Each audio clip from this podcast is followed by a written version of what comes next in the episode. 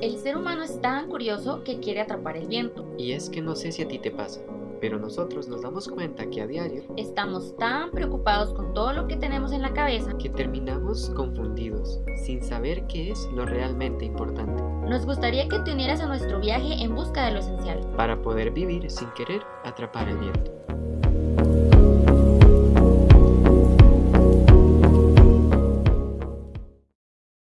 Hola amigues, yo soy Caro Y yo soy Dani. y bienvenidos al sexto capítulo de Esencial Podcast. Gracias una vez más por escucharnos. El día de hoy vamos a hablar de la importancia de ir a terapia con la psicóloga Julie Fernández. Hola, mucho gusto, Dani, Caro, y a toda la gente linda que nos está escuchando. Pues un gusto de estar acá compartiendo con ustedes. Ay, muchas gracias, Julie. No, más bien, muchas gracias por sacar el tiempo y el espacio este ratito para conversar de esto que nosotros creemos que es bastante importante y más en estos tiempos de, no sé, que la sociedad está tan convulsa con todo lo que pasa, ¿verdad? La pandemia, el encierro. Bueno, ya no estamos tan encerrados, pero todo el estrés que genera todo esto de la vacuna y, ¿verdad? Entonces, eh, siento que, que es un tema bastante importante y quisiéramos iniciar este capítulo preguntándote por qué ir a terapia. ¿Y qué podemos esperar? Yo como tal vez persona que nunca ha ido a terapia, que pienso que los psicólogos son para la gente que está loca, ¿cómo podemos, eh, qué puedo esperar yo en mi primera visita a terapia? Claro.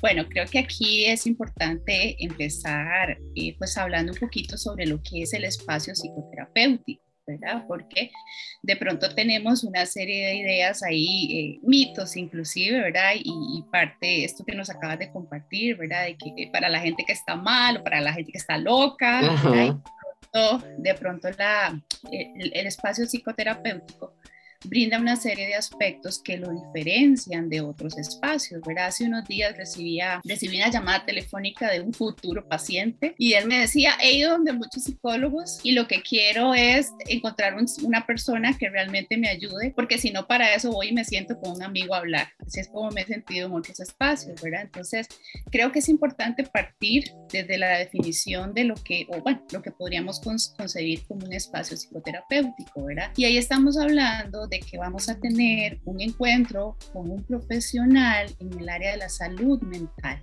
¿verdad? Creo que, que partir de ahí es algo importante, ¿verdad? Es un profesional de salud mental que además está especializado en tres aspectos importantes. Uno de ellos es la parte cognitiva, o sea, la parte que tiene que ver con todo el pensamiento, cómo construimos nuestros pensamientos. Luego está la parte afectiva, que tiene que ver con la parte emocional, todo el tema de las emociones, cómo se generan, y lo más importante es cómo aprender a gestionarlas. Y lo otro es la parte comportamental, o sea, conducta. Entonces, estamos donde una persona que está entrenada para acompañarnos a revisar cada uno de estos tres procesos que al final determinan cómo actuamos. Entonces, ¿qué es lo que vamos a encontrar en la psicoterapia? Pues un espacio en donde voy a poder ir. Yo lo podría resumir que el proceso nos ayuda a empoderarnos, a ser más conscientes de cómo vivir mi vida. Mi vida que está teñida y está compuesta de una serie de experiencias, de aprendizajes, de, vamos a ver, de historia, que toda la historia es mía, pero esa historia también está conformada por la historia de un montón de personajes de mi vida, ¿verdad? Entonces es ese espacio en donde yo voy a encontrar una escucha, una escucha sin prejuicios, sin juicios, que me parece muy importante, ¿verdad? Alguien que me va a escuchar sin hacer ningún juicio y que a partir de ahí se va a construir ese entorno de confianza en donde yo me voy a poder mostrar tal cual soy. O sea, es un espacio en donde yo voy a poder ir a hablar de lo que sea, hasta de esas cosas que me parecen tan terribles o tan secretas o tan locas que no podría comunicárselas a nadie más. Y lo que se espera de ese profesional que tengo al frente mío es que me escuche de una manera limpia, decimos, ¿verdad? una escucha sin juicios, una escucha eh, atenta, una escucha activa también, o sea, que me está observando, me está prestando esa atención que necesito pues para sentirme escuchado y que además me va a brindar una serie de herramientas que me van a permitir profundizar en mi toma de conciencia y a partir de ahí pues construir estrategias distintas para enfrentarme al día a día. Eso creo que resume un poco lo que podrías esperar en un proceso eh, psicoterapéutico. Ahora dijiste otra cosa importante, que creo que es algo que también importante de aclarar. ¿Quiénes van a terapia? Resulta que el espacio socialmente está como diseñado, vamos a ver, o, o la idea que se tiene alrededor es que van los locos, los que tienen problemas, los que tienen conflictos, ¿verdad? Y pues sí, llegan las personas que por alguna razón están pasando por alguna situación que los confronta con que efectivamente no están experimentando bienestar en su vida. Entonces creo que el detonante para yo decidir ir a terapia, pues en la mayoría de los casos es algo no está bien, no me estoy sintiendo bien o estoy ante una crisis o ante una situación que efectivamente me dice no estoy bien. Ok, y Dos, dos, cosas. Eh, no necesariamente tiene que ser no estoy bien de pues mira ya caí en una depresión profunda, ¿verdad? Y no me puedo levantar de la cama. También puede ser, bueno, pienso yo desde mi experiencia en terapia, pero puede ser desde un no estoy bien de mm, tal vez ya no disfruto tanto las cosas así, tal vez disfrutaba escuchar música muchísimo, pero ahora ya lo disfruto en una escala del 1 al 10, lo disfruto un 4. Entonces ya, o sea, hasta esas pequeñas cosas son indicios de que mm, tal vez necesito ir a terapia. Y lo otro que quería como preguntarte es que me parece curioso, creo que tal vez muchas personas que hemos ido a terapia nos hemos encontrado en esa posición, que tal vez hemos tenido malas experiencias con psicólogos o psicólogas eh, o terapeutas y desarrollamos como tal vez algún tipo de desconfianza de volver otra vez a terapia porque pensamos que tal vez se va a repetir la misma historia o la misma situación. Entonces, ¿cómo podemos salir como de ese ciclo de miedo, desconfianza y volver a confiar? Eso que decía, ¿verdad? Del no estoy bien, va desde estoy en una crisis y ya no sé qué hacer, hasta de algo está cambiando y no me estoy sintiendo como antes, ¿verdad? Porque el espacio, el espacio trasciende esta parte clínica de algo no está bien y tengo que resolver. El espacio terapéutico también abarca esta parte de preventiva, o sea, algo debería de tener herramientas para poderme enfrentar a esta situación. No las tengo, tomo conciencia de que no las tengo y entonces puedo buscar ese espacio para adquirir esas herramientas pero también está la parte de la educación, ¿verdad? O sea, trasciende también esa parte clínica. ¿Por qué? Porque simplemente quiero conocer un poco más. Y lo más importante, cualquier espacio terapéutico te va a permitir profundizar en tu autoconocimiento. O sea, yo necesito saber quién soy, cómo pienso, si aprendí a pensar y a sentir y a reaccionar de una forma, puedo cambiar eso, pero primero necesito saber y conocerme yo primero. ¿no? Entonces, no tengo, necesito hacerme, y esta frase me parece, la leí hace unos días y me pareció sumamente importante. El ir a terapia es responsabilizarte de tu bienestar emocional, porque es lo que me va a permitir mirar hacia adentro y poder abrazar mi propia historia, pero abrazarla desde el amor y no desde la rabia, desde el rencor, desde el resentimiento, desde el odio también, ¿verdad? Sino que esto que yo soy hoy es producto de esa historia. entonces es abrazar mi historia, dejar lo que ha dolido, tomar lo bueno de esa historia y poder avanzar, ¿verdad? Entonces, ese espacio, yo siempre he dicho que el espacio de, terapéutico es un espacio de amor, porque es una persona escuchando a otra y, es escuchando quizás el dolor del otro.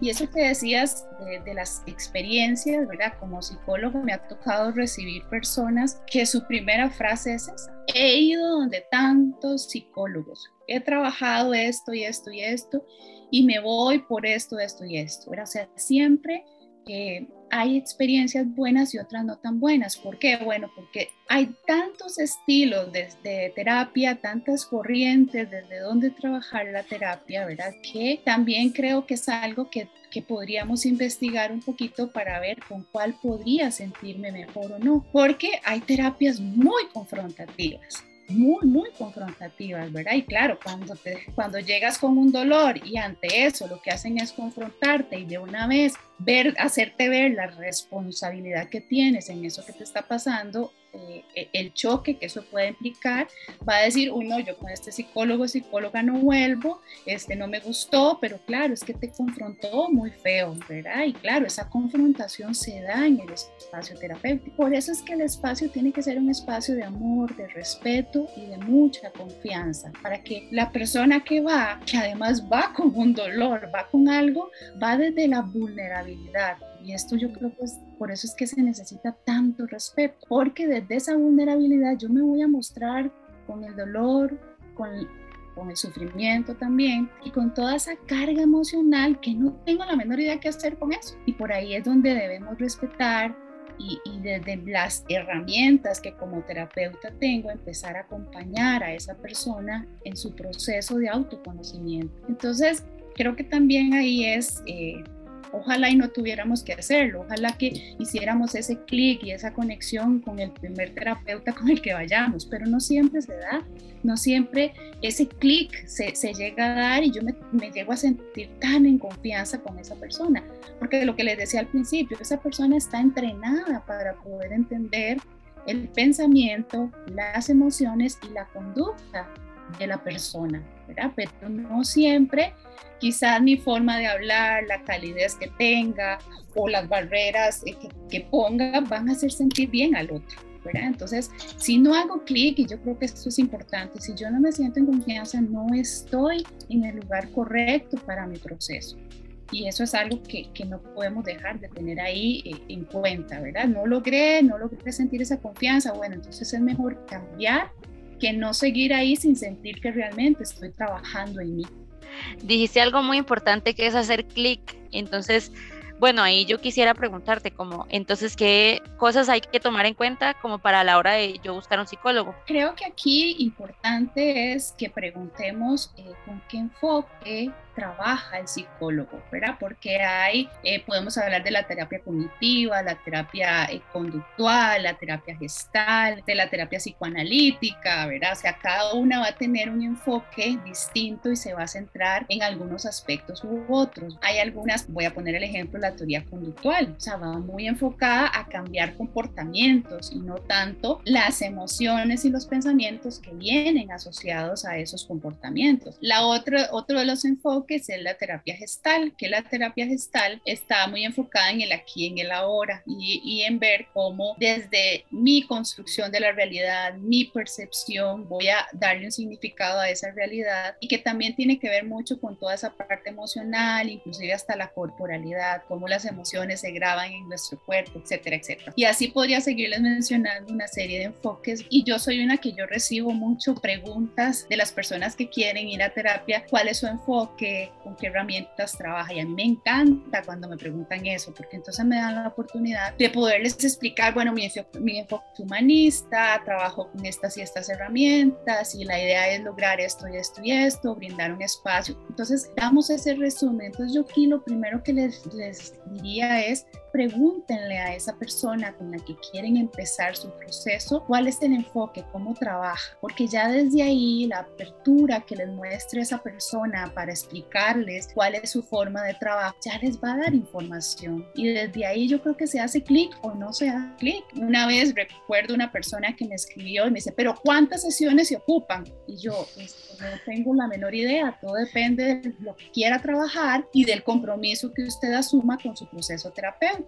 Y, no me escribió mal la persona, ¿verdad? Pero yo no le podía dar la respuesta que esa persona necesitaba porque no le podía decir cuánto tiempo iba a tardar porque ni siquiera sabía qué era lo que quería ir a trabajar, ¿verdad? Entonces, creo que desde ese primer contacto que vamos a tener con ese psicólogo, psicóloga, eh, ya, ya desde ahí se está generando una conexión. Ahora, ¿qué es lo que nos encontramos en el mercado? Anuncios en donde el psicólogo dice eh, nada más psicólogo o psicoterapeuta y no te da más información, ¿verdad? Yo lo que les diría no se queden mucho tiempo, o sea, si no se generó esa relación de confianza, no, creo que el, el, trabajo o va a ser más difícil o se va a llevar más tiempo o del todo no vas a ver avance.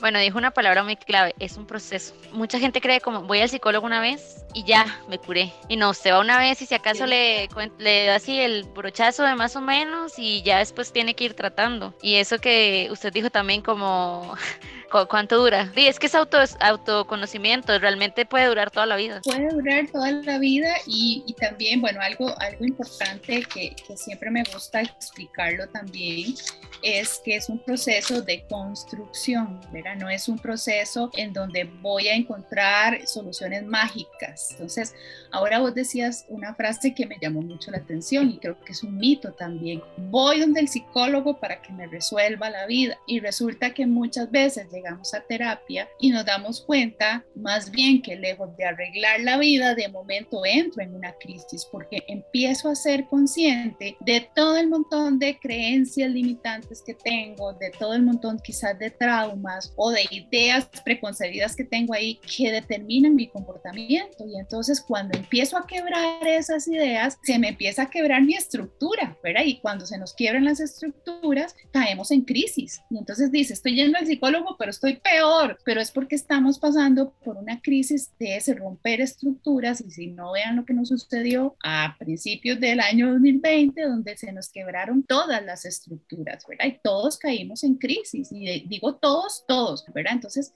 las crisis las vivimos desde diferentes lugares, de acuerdo a qué? A toda esa historia que yo he venido construyendo. Entonces ahí es donde no les, no les puedo decir, sí, ir a terapia es lo más maravilloso de este mundo. Llega a tener resultados muy maravillosos, pero de pronto en el proceso paso por esas crisis que me van a ayudar, eso sí, a renovarme, a tener nuevas herramientas nuevas estrategias de relacionarme con los otros y conmigo mismo también. Bueno, creo que ahí es donde entra como ese tema de voy a terapia, pero es que para ir a terapia tenés que ser consciente de por qué quieres ir a terapia. Porque creo que uno está acostumbrado a la medicina tradicional, ¿verdad? Como, no sé, por ejemplo, si yo voy al, a la caja y digo, mira, es que me duele el estómago, me, dan, me, me, dicen, bueno, es por estrés, nada más me dicen eso, no me dicen cómo manejar el estrés, cómo mejorar para no tener esos dolores. Tomate estas pastillitas y con eso te va a quitar. Entonces te mandan o pastillas para el estrés o pastillas para el dolor de estómago o, o las dos. Y ya te las tomas y tres días y ya estás bien. Sí.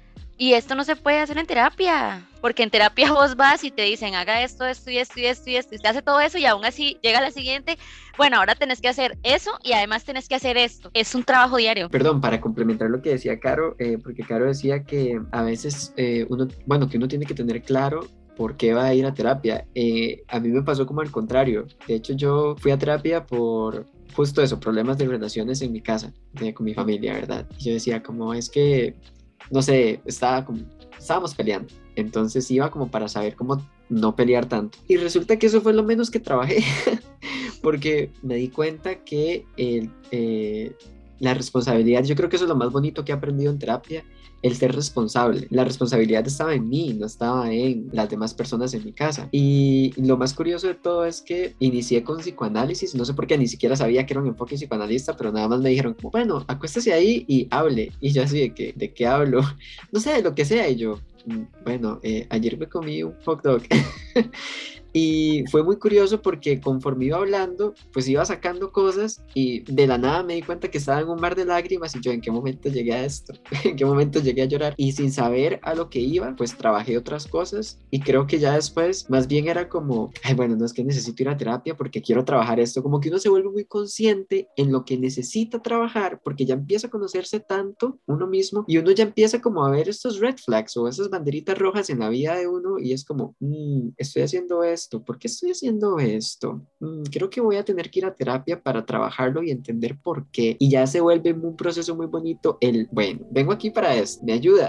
Creo que lo más bonito en mi experiencia de terapia. Me parece muy interesante, Dani, eso que nos compartes, ¿verdad? O sea, yo fui a un proceso eh, trabajé lo que tenía que trabajar, pero de pronto en algún momento de mi vida vuelve a surgir algo y entonces voy a ir a que, que me ayuden a trabajar esto en particular porque ya lo puedo detectar, porque entonces yo adquiero esa responsabilidad con mi bienestar emocional, pero no es que siempre voy a estar dependiendo del, terapeuta, ¿verdad? Sino que ya yo tengo esas herramientas. Sí, de hecho, quería, eh, ahora que mencionas eso, quería hacerte esta pregunta, porque a veces pensamos, bueno, al menos a mí, eh, no sé, Caro, pero tal vez al inicio yo pensaba que el proceso era esto, o sea, todo un proceso de ir todas las semanas o cada quincena o una vez al mes por 10 años. Y cuando yo me di cuenta que, Tino, tal vez, no sé, voy a poner un ejemplo, tema de relación de pareja, duré cuatro sesiones trabajándolo y luego me vi que, sí, seis meses sin ir a terapia y resulta que luego me encontré en un callejón sin salida porque no sabía qué quería hacer con mi vida, si estudiar esta carrera o esta otra. Y después de seis meses voy a terapia. Entonces al inicio uno siente como, entonces dejé el proceso, o sea, como que lo corté, pero en realidad no, porque creo que cada tema es como un proceso. Bueno, no sé, pienso yo, no sé si estoy equivocado. ¿eh? Por eso es que te decía y les comentaba hace un rato que hay diferentes enfoques, ¿verdad? Habrá, habrán enfoques que te digan, no, un proceso tiene que ser de tantos años, porque entonces ahí estás abarcando todo y tenemos que irnos hasta allá, resolver esto, como hay otros que son mucho más prácticos, mucho más efectivos, que se vienen a trabajar justamente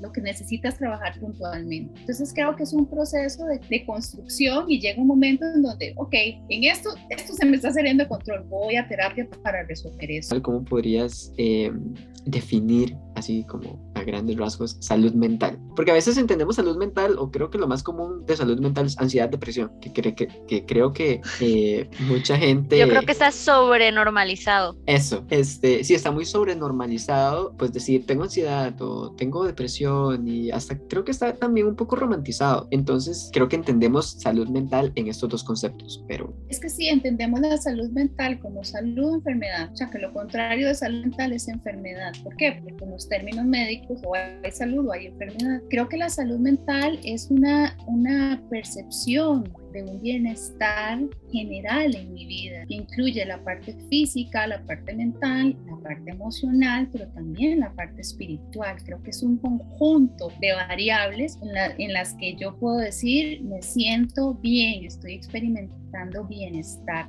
Entonces, hasta la misma Organización Mundial de la Salud define que la ausencia de salud mental es cuando no hay ese bienestar. Creo que desde ahí están los de la rama de la medicina que trabajan la salud mental, que son los psiquiatras, que son médicos especializados, que además tienen la potestad del conocimiento para médica y estamos los psicólogos que también trabajamos la salud mental que nos enfocamos en esas tres áreas, la parte física, mental y emocional como un todo y la parte espiritual también, pero no medicamos, podemos diagnosticar y creo que para esto cuando ya una situación amerita una medicación, pues trabajamos de manera interdisciplinaria con un psiquiatra en este caso. Ahora ustedes hablaban de depresión y ansiedad, yo diría que está mucho más normalizado el estrés. Yo siempre digo que el estrés estrés nos está convirtiendo en analfabetos emocionales, ¿sí? ¿Por qué? ¿Qué es más fácil? Decirle a Caro, Caro, estoy sumamente enojada con vos y por eso no estoy en condiciones en este momento de hablar, prefiero darme el espacio, o decirle, ay, Caro, tranquila, es que estoy demasiado estresada. ¿Qué me muestra a mí más vulnerable? Mostrar mi emocionalidad. El, la frasecita estrés, estoy estresada, estoy estresado, estamos estresados acá, justamente disfraza la emocionalidad que hay detrás de eso. El tema es que se normalizado tanto, tanto, que ya ni siquiera sabemos reconocer cuál es la emoción que está presente ¿Es que estoy enojada con Caro o es que estoy triste por lo que Caro hizo? Ya no sabemos. Claro que sí, la ansiedad y, la depresión están súper normalizadas y vos decías, Dani, romantizadas. Pero el estrés es una cosa terrible, o sea, ah. terrible. Porque... el estrés ni siquiera se ve como una enfermedad ni nada. O sea, yo creo que ya no vemos parte de nuestra vida. Es como, ¿cómo te fue en el trabajo? Ay, súper estresante. Exacto. Y no nos vamos adentro, no nos hacemos responsables a ir a esa cajita, ya sea corazón corazoncito, cabeza, a ir a esa cajita interna y decir, ok, ¿qué es lo que estoy sintiendo? Y entonces en las enfermedades físicas, migrañas, contracturas musculares, gastritis, colitis, etcétera. El, el cuerpo vive toda esa emocionalidad que yo no estoy siendo capaz de procesar y gestionar. Por algún lado sale eso. Creo que eso es súper, o sea, ese tema que yo lo, lo quería mencionar en algún momento, o sea, la mayoría de las enfermedades físicas están relacionadas con el manejo de las emociones. O sea, yo siento, no, no sé qué, qué dirá Julie, pero yo siento que también es algo como que la gente lo ve muy desde mm, hippie. O sea, pensar que o mi dolor de garganta o mis, mis glándulas inflamadas es porque hay cosas que no le estoy diciendo a alguien o algo, no estoy expresando algo. Entonces como, no, tiene que ir a que le revisen eso. pero también puede ser ¿qué no estoy diciendo? Que de hecho eh, estaba leyendo un librito que justo era lo que mencionaba Caro, cómo, cómo tu cuerpo habla a través de, o sea, o qué te está diciendo tu cuerpo a través de, de, tus enfermedades. Y era así como gastritis, enojo. Y no sé si eso también se puede trabajar en terapia. O sea, el, el dime, dime de qué padeces y te diré lo que callas es totalmente cierto porque el, el, cuerpo, el cuerpo habla lo que la emocionalidad no, no estoy dejando salir o procesar. Cuando esa teoría hippie, como le decías ahora, yo siempre les digo a las personas, pruébalo, suelta eso y me dices cómo sigues. y, y, es, o sea, no, no es, créame, es ívalo. O sea, cuando la persona empieza a hablar, empieza a escucharse, empieza a tomar conciencia de que está haciéndose a sí misma, ¿sí? Estás invirtiendo energía, estás invirtiendo salud emocional, pero también salud física. Cuando soltó la relación o la situación, empieza a mejorar en todos los aspectos. Entonces, claro que hay una relación y por eso decimos, trabajamos mente, cuerpo, emociones y la parte espiritual también, ¿verdad? Esa conexión, no entendiendo la parte espiritual como la parte religiosa, ¿verdad? Sino es cómo estoy yo en conexión conmigo internamente. Y esto que uno no quiere soltar, o eh, ¿qué lo podríamos decir? Son zonas de, de confort, ¿eh? O son como cosas que nos protegen de alguna manera. Vamos a decirlo como lo decíamos hace un rato, es tu estructura la que te sostiene. O sea, si el lugar que me dieron a mí en mi familia es la fuerte y me lo viven repitiendo constantemente, ay no, es que aquí si pasa algo, hay que ir donde Julie porque Julie es la que lo va a resolver. Ella sabe qué hacer, pregúntenle a ella. Ese lugar que a mí me asignaron en mi familia y es lo que me sostiene. ¿Qué pasa si yo empiezo a decir que no, que no les voy a ayudar en eso? Se me va a caer la carita de buena y entonces, ¿qué me queda? Me quedo en el aire porque ahora soy la mala, porque además el sistema familiar me lo va a cobrar, porque ya yo soy egoísta, ¿cómo has cambiado? Es que últimamente ya no te importa lo que pasa en la familia, todo el chantaje emocional. Entonces yo también tengo que estar fuerte para asumir ese cambio y decir, no soy egoísta, estoy pensando en mí primero. Pienso que hay una línea muy delgada y que es muy fácil de confundir entre tener esta conciencia, ¿verdad? Y ponerme a mí primero y límites y la indiferencia, porque creo que luego podríamos caer como en, bueno, es que como yo ya soy tan consciente y como yo ya no me voy a dejar manipular, entonces me importa un pleo todo y todo el mundo y lo que le pasa a mi familia me da igual porque ellos son responsables de ellos y etcétera, etcétera, etcétera. Pero no sé qué, qué dice Julie. La línea delgada va más en tu entorno, ¿sí? Porque eso que les decía, el sistema, el tema familiar, el sistema social, o sea, la red social, la red de apoyo que tengamos, eh, nos va a cobrar eso que yo cambie, porque están acostumbrados a un patrón de comportamiento, están acostumbrados a que yo salgo y resuelvo y yo tengo que contarte algo, pero me interrumpiste para contarme lo tuyo, ay, no pasa nada, yo te voy a escuchar y ah. contarme lo tuyo, era importante. Cuando yo me pongo en primer lugar y yo soy la protagonista, el protagonista de mi vida, pago precio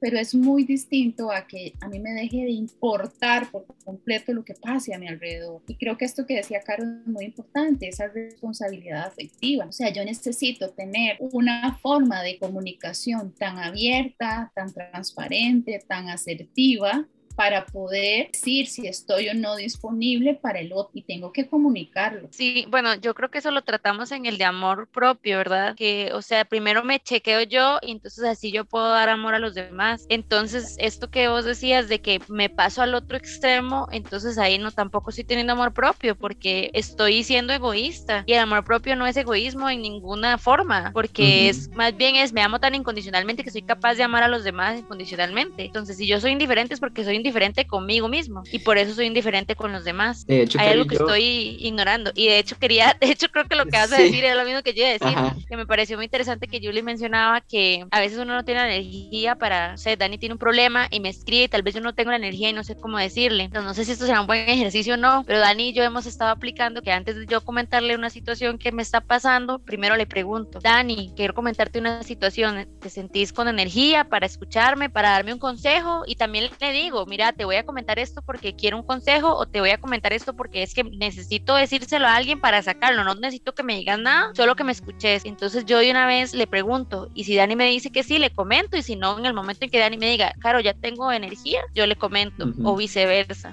Ha sido todo un proceso, porque recuerdo un día que me comentó algo y le di mi opinión y al día siguiente le puse como, fíjate que no sabía si vos querías mi opinión o no, discúlpame.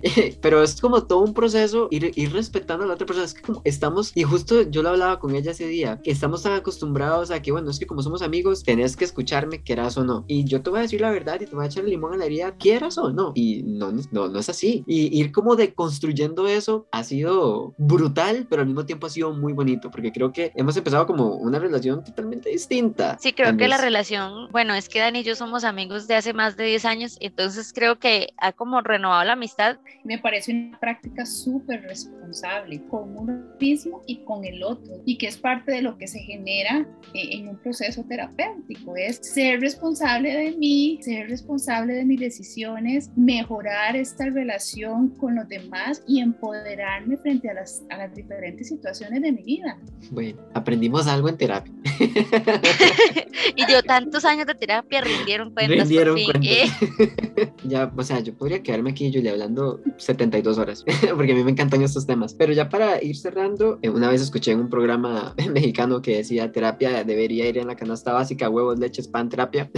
Pero como es un trabajo y una labor tan magnífica y tan maravillosa, a veces costearla es, en, para algunas personas es un poco complicado, ¿verdad? Entonces, ¿qué alternativas te podríamos eh, tener cuando en algún momento de nuestra vida no podemos costear una terapia? Sí, de hecho hay, hay diferentes organizaciones, ¿verdad?, que brindan este espacio, algunos de manera gratuita, algunos con terapias eh, más reducidas. Puedo darles algunos ejemplos que tengo aquí a la mano. Bueno, el sistema de emergencia 911, una línea que se llama Línea Aquí Estoy, la Asociación Maricielo, para nombrar algunas, la Asociación Amy. Hay varias opciones. El mismo Colegio de Psicólogos, ellos brindan, eh, tienen un, listado de organizaciones que brindan estos espacios. Vamos a ver, por aquí tengo Funda Revi, que es una fundación que atiende a niños, adolescentes y jóvenes en riesgo, Saprosan, la Asociación por Salud Mental, ¿verdad? Hay diferentes opciones, ¿verdad? Que, que podrían recurrir. Las universidades ofrecen para los estudiantes que ya están en el grado de licenciatura, este, tienen también sistemas de, de atención que son además estudiantes supervisados por sus profesores, que son obviamente graduados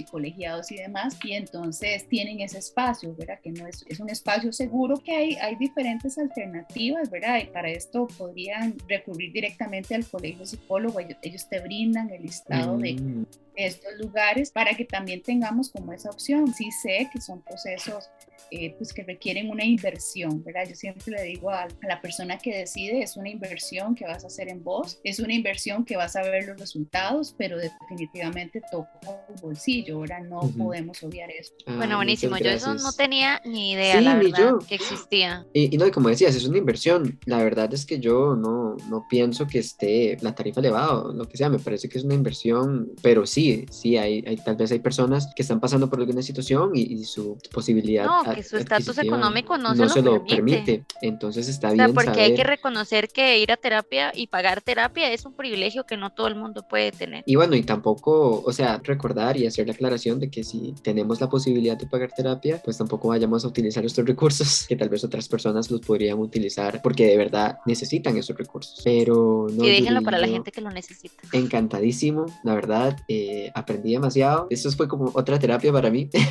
Entonces, no, muchas gracias de verdad y, y para mí ha sido un privilegio tenerte, la verdad. Gracias a usted por este espacio, a mí me encantó también, y, y bueno, desde que Caro me contactó y me dijo el tema, yo le dije, me encanta, porque sé que alrededor de esto hay mitos, hay miedos, hay inseguridades, hay experiencias no previas que me hacen decir jamás ni nunca donde un psicólogo. Así es que ha sido un gusto compartir y pues de desearles muchísimos éxitos y que puedan llevar muchísima de esta información a más y más gente linda que lo necesita. Ay, muchas gracias. Bueno, antes de pues, despedirnos, Julie, no sé si tenés alguna o redes sociales o algo donde te puedan encontrar nuestros oyentes para que ellos vayan ahí a chismearte eh, por redes sociales. Red social no tengo, por lo menos profesional no, pero sí les puedo dejar mi número de teléfono y ahí me pueden contactar. Soy yo la que atiende el, el WhatsApp. Si me escriben por WhatsApp, el número de, teléfono es 8345-7689. Perfecto. Igual lo vamos a dejar ahí en la descripción del episodio para que lo puedan ver ahí. Y pues no, amigas, ya con esto llegamos al final del sexto episodio. Muy felices. Y lo que siempre les decimos, recuerden que el amor es de donde venimos y hacia dónde vamos. Bye.